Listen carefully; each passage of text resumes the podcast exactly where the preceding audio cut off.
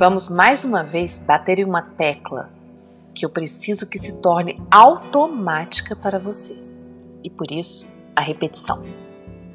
Nós vamos reforçar a consciência de que somos sim capazes de mudar a forma como fomos moldados a ser. É interessante observar como as crenças podem ser limitantes. E quando digo crenças, eu quero que você se lembre. Eu não quero dizer sobre credos ou religiões, mas eu falo de tudo aquilo que nos é colocado um dia e que nos orienta. Eu vejo pessoas carregando crenças que as tornam infelizes, dizendo apenas que isso se trata de um karma. Outras as carregam e dizem que é uma maldição familiar e que talvez precise ser quebrada, mas ela não tem poder sobre isso. Acontece que karma ou maldição familiar ou qualquer outra terminologia que você queira usar, não importa, só existe porque somos nós que alimentamos isso dentro de nós mesmos. Em 2 Coríntios 5,17, nós lemos: Quem está unido com Cristo é uma nova pessoa. As coisas velhas já passaram e eis que se fizeram novas. Esse versículo é só uma das muitas provas da quebra de crenças. Porque, segundo a Bíblia, ao aceitar Jesus em sua vida, você é limpo e perdoado. E se o Criador te perdoa, fica muito mais fácil se perdoar e passar a vida vivendo sob uma nova ótica, uma nova perspectiva. Indo um pouco mais além, Entenda esse viver em Cristo como viver a sua verdade e a sua própria vida. Porque, de certa forma, nós somos feitos imagem e semelhança de Cristo. E esse Cristo dito aí também nos representa. Ou seja, temos que viver a nossa vida segundo o que desejamos e não segundo o que nos foi dito ou imputado. Só que nem todas as pessoas se permitem essa cura emocional. Seja pela nossa bendita consciência que nos acusa, ou pelas coisas que ouvimos e vimos repetidas vezes e que insistimos em repetir, ou ainda atitudes e palavras que nos agridem e, mesmo que ditas de uma forma coletiva, nós tomamos como um recado pessoal. Porque nós temos uma fragilidade emocional a qual incansavelmente insistimos em alimentar. Entretanto, independente do credo ou da ausência dele, de uma maneira oculta, tudo o que a gente precisa para mudar está ali, dentro de nós mesmas: o perdão, a aceitação, o amor, a superação, a persistência, a força de vontade, a autoestima, a perseverança e toda a gama de sentimentos que nos moldam está dentro de nós.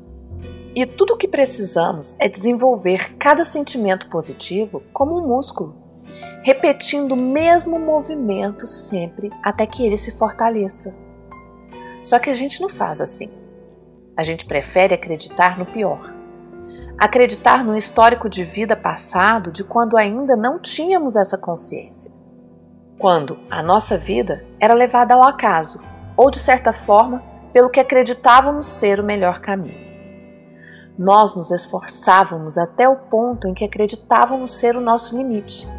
Mas a boa nova é que o limite é você quem coloca. Eu gosto de ver como amputados quebram seus próprios limites ao se desafiarem diariamente em busca da sua independência. E não pense que a sua dor é menor que a dele, não. Acontece que no caso dessas pessoas, todos irão entender e até aplaudir cada mínimo avanço.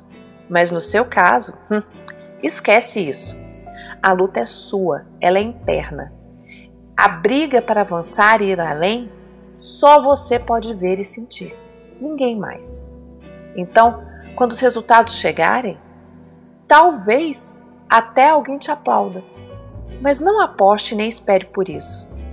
Aplauda e comemore sozinha e se contente em ser, de certa forma, autossuficiente.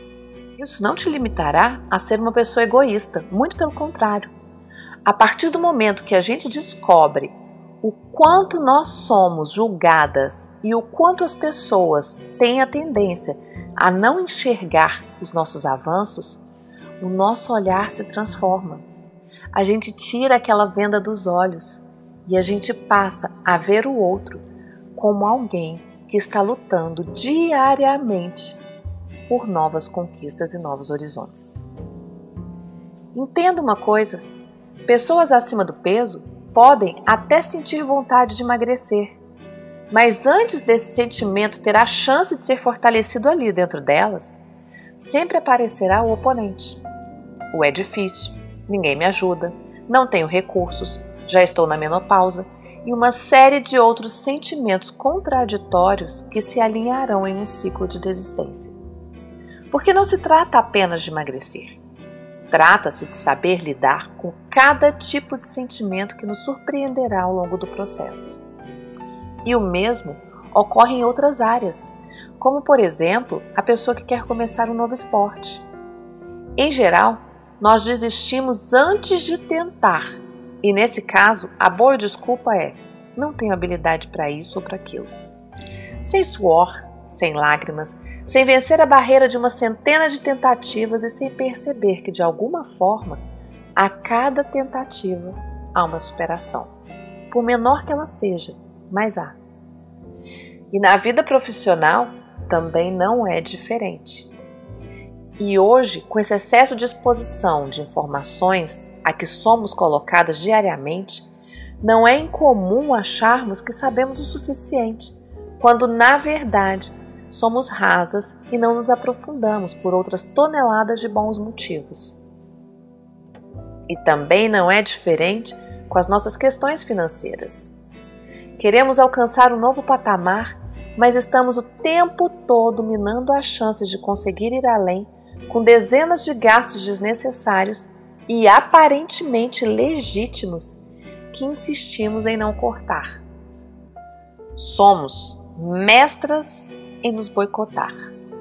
E acredite ou não, a certeza de que algo é difícil oculta o medo velado de não conseguir e reforça o fracasso de cada empreitada que nos propomos. Então, pare de alimentar esses pequenos e peçonhentos escorpiões dentro de você e passe a construir asas que te levarão cada vez mais longe. O que você mais tem repetido para você mesma?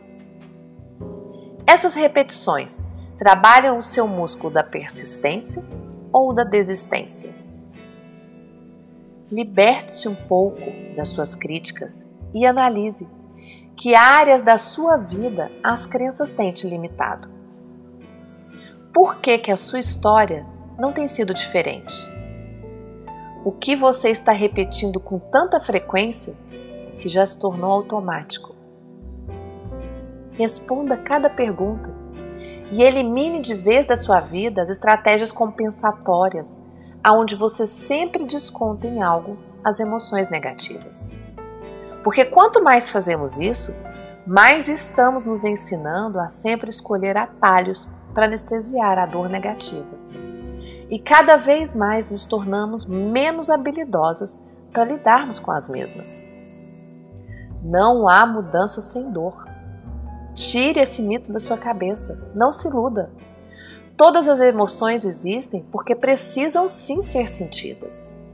Mas a gente está ali, só querendo achar a felicidade, a alegria e o prazer. Só que nós precisamos aprender a sentir as emoções negativas tanto quanto as positivas. Nós precisamos deixá-las virem e irem naturalmente. E existem algumas estratégias que trazem mais leveza ao nosso emocional.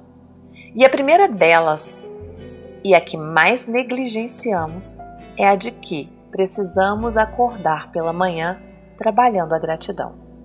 Entenda, a cada sentimento, nós liberamos substâncias químicas que podem ser positivas ou negativas ao nosso organismo. E a gratidão, comprovadamente, libera substâncias que nos ajudam a nos tornarmos mais leves, mais confiantes.